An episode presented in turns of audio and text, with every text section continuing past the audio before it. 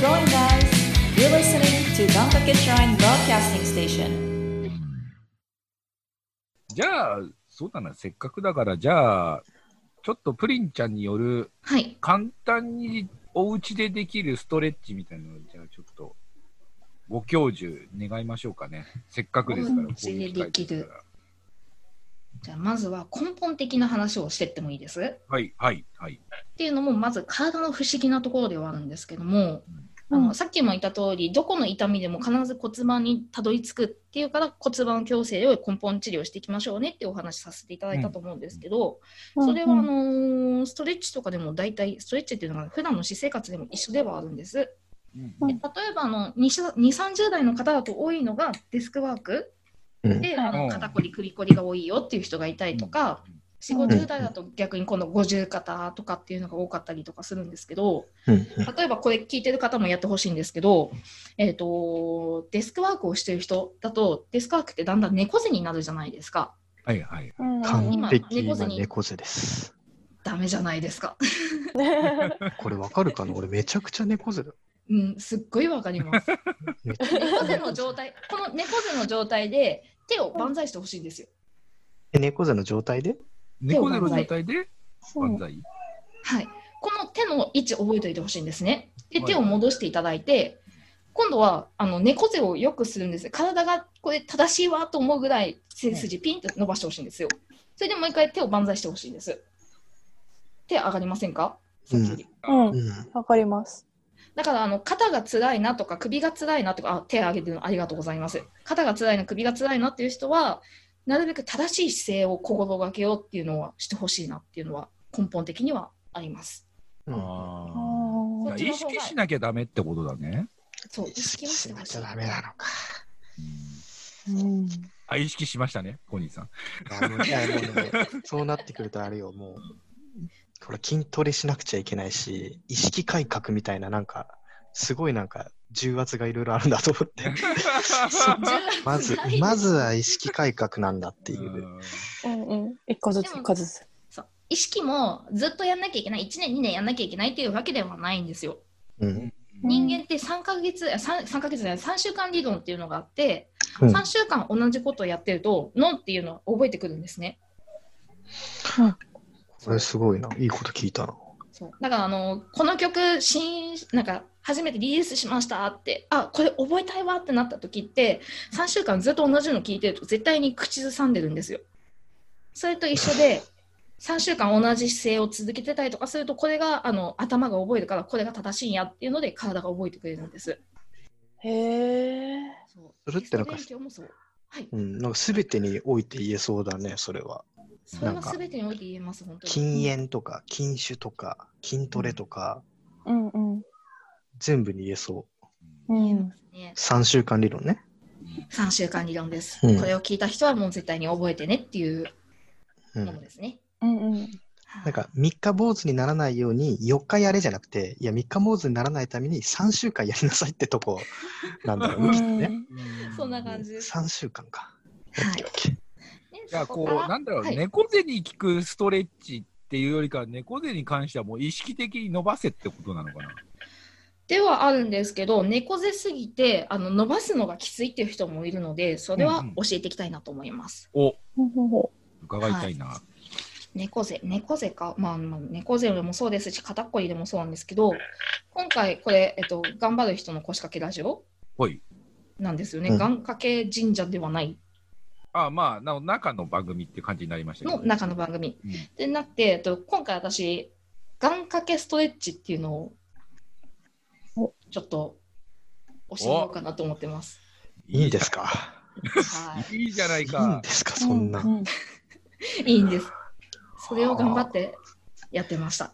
で、願掛けするときって合唱するじゃないですか。ナムナムっていうのでお願いします。で、合唱するときのこの合唱してる手を。反対向きにするんです。手のひらを内側じゃなくて手のひらを外側に向けるんですね。うんうん。はい。で、その時にあの肘をくっつけてほしいんですよ。うん。そう。で、肘をくっつけたまま、肘を上に上げます。顔の前ぐらいまで上げるんです。結構きつい。痛い痛い痛い痛い痛い痛い痛い痛い痛い。痛い時は、痛いのちょっと手前ぐらいに下げていただいていいです。はいはいで、そこから胸を広げるようにして、手を横に広げるんですよ。うん。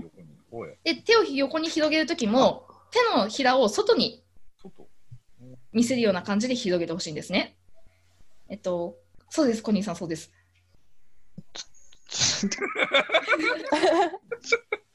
もう一回いきますよ。えっと、手を合掌する手を外側に向けて、肘もくっつえそ外外側外側って、あ、じゃあこっちか。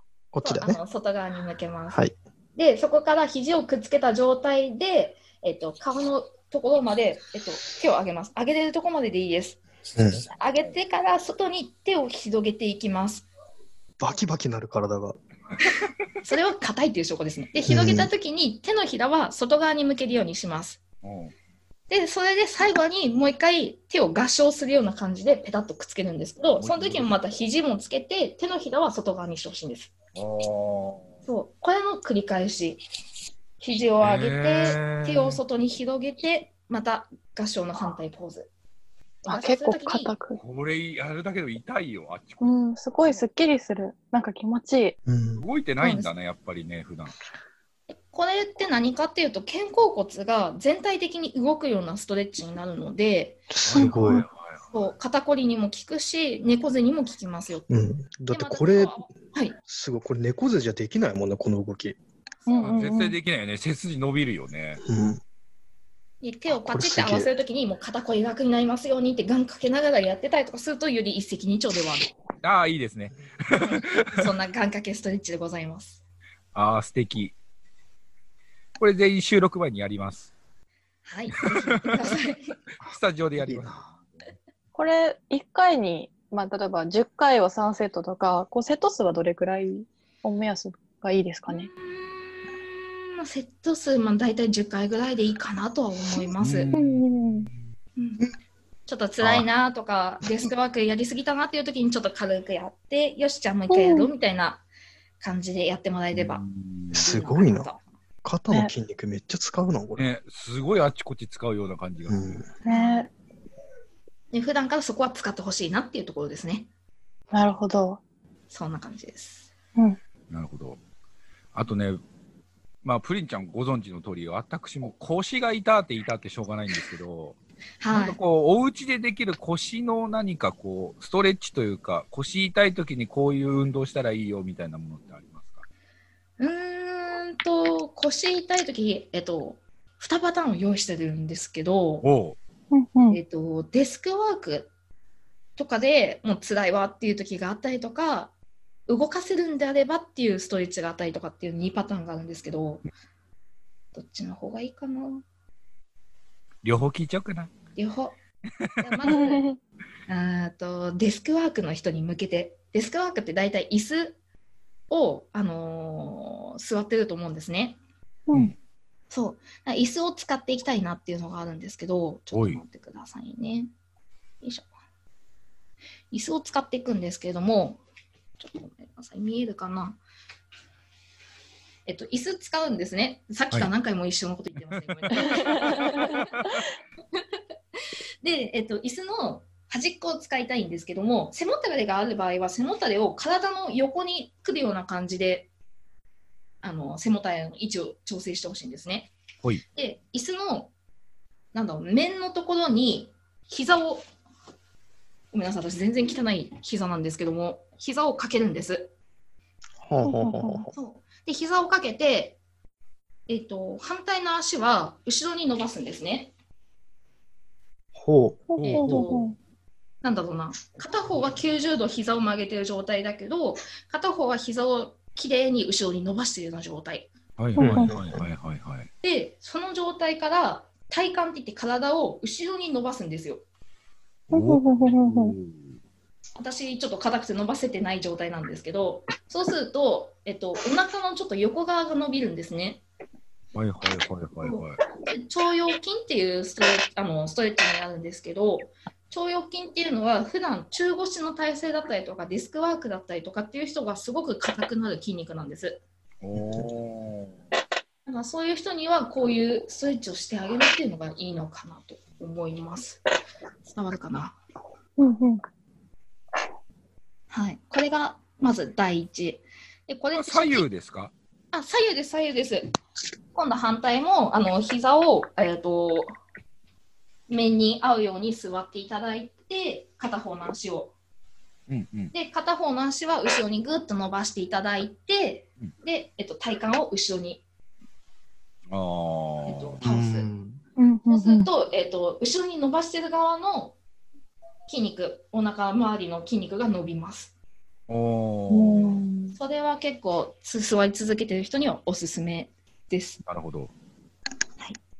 でこれって正直あの伝わりにくいものではあるので伝わりやすいものをもう一個教えていきたいなと思います。これは立ってやりたいんですけども、えっと、肩幅あの足を肩幅よりも少し大きめに広げてほしいんですね。おい。うんうんで大きめに広げた時に膝を少し曲げるんですよ。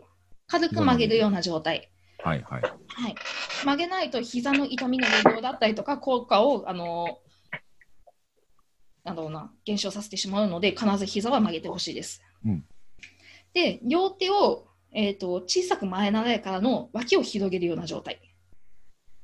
そんな感じです広げるような状態。ああ、はいはい。はい、こう脇を広げてそこから、えー、と腰をひねるんです。右と左と。これをやることによって運動にもなったりとかストレッチにもなるような状態。でこれをやって私は、えー、と学生時代くびれができました。めっちゃ頑張ろ だからあの腰が痛いよでもくびれも作りたいよっていう人にはすごくおすすめ。でテレビをよく見る人っていうのはテレビの CM コマーシャルが出てるぐらいの時間帯でいいんですそれを CM の時にちょっとやろうっていうのでやってまたドラマとかテレビが始まったら座って見るとかでいいんですようんうんあいいですねじゃあ、ながら一番そうだね。ながらストレッチですね、それが。うんながらストレッチですなるほどね。できたらいいなと思います。で、えっと、これに関してっていうか、全部ストレッチに関してもそうなんですけども、痛みが出たら、それ痛みを出てる状態で続けたら、あんまりよろしくないので、痛みが出たら中止をしてほしいなと、そこの注意点だけはお願いします。じゃあもう、あれですね。痛くなったらもう、整骨院行ってくれと。そう、来てくれと無理して。やるなと。痛くなってからやるなってことですね。そうですね。痛くなる前に来いっていう感じです。う。ここなんだよな。多分な、みんな。うん痛くなってから何とかしようとしちゃうんだよね。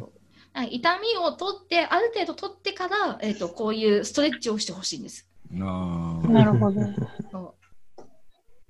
でも大体の人は痛みを取ったらじゃあもういいやと思って放置してしまうからまた来てしまうんですああだからそこが結構分岐点なんですよ治りかけっていうところがそうねうん。なるほど。ちなみにこう現状もう腰が痛い人っていうのははい。こうお家でこうケアする時にこう何かいい方法ってありますか、いい方法。とよく言われるのはこの状態って温めたらいいの？それとも冷やしたらいいのうんそうそうあ、うん、わかる。わかる、わかる。それを、えー、と判別してほしいのが、えー、と例えばぎっくり腰だったりとか捻挫だったりとか、えーとまあ、どういうのもでもそうなんですけど怪我した直後っていうのを冷やしてほしいんです。うんうんうんうんうんで冷やしてほしいんですけど冷やす期間は大体3日って言われます。3日。うんでそれ以降の痛みだったりとか慢性的な痛みは温めてほしいんです。うん。あー。でもなんかこれすごい中途半端な時期やけどどうしたらいいのって分かんない時はとにかく冷やすんです。あー。うん。して気持ちいいなじゃなくて冷たいなと思ったらあこれ温めるんやと思って温めてあげる逆に冷やさなきゃいけない時に温めてからいやこれ痛いからやっぱり冷やした方がいいやってなるともっとひどくなることが多いのでかって言えばまず冷やしてから違うわと思ったら温めるっていうのをやってほしいなと思いますなるほどね。へえ。怪我した直後は冷やす慢性的な痛みは温めるそういう観点でいてほしいなと思いますうん。うん。うん。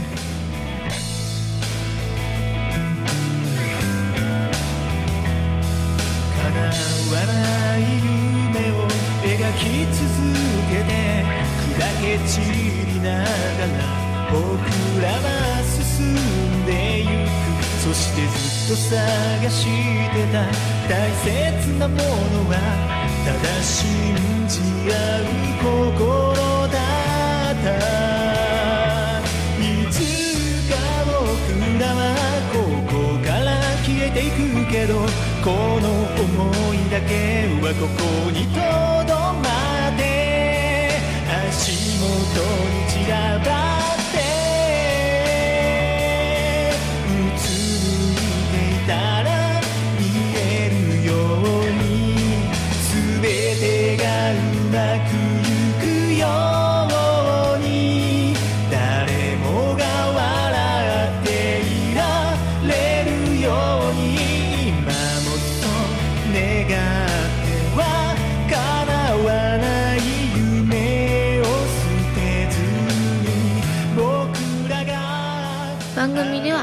さんのメッセージによる参加をお待ちしております。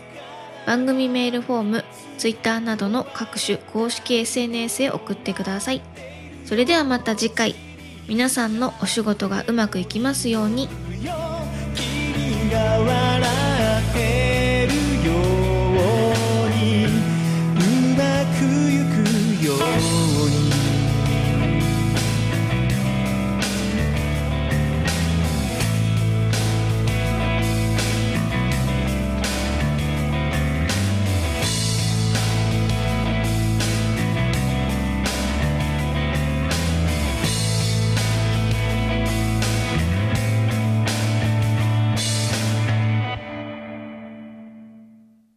この番組はカメレオンスタジオの編集協力でお送りしました。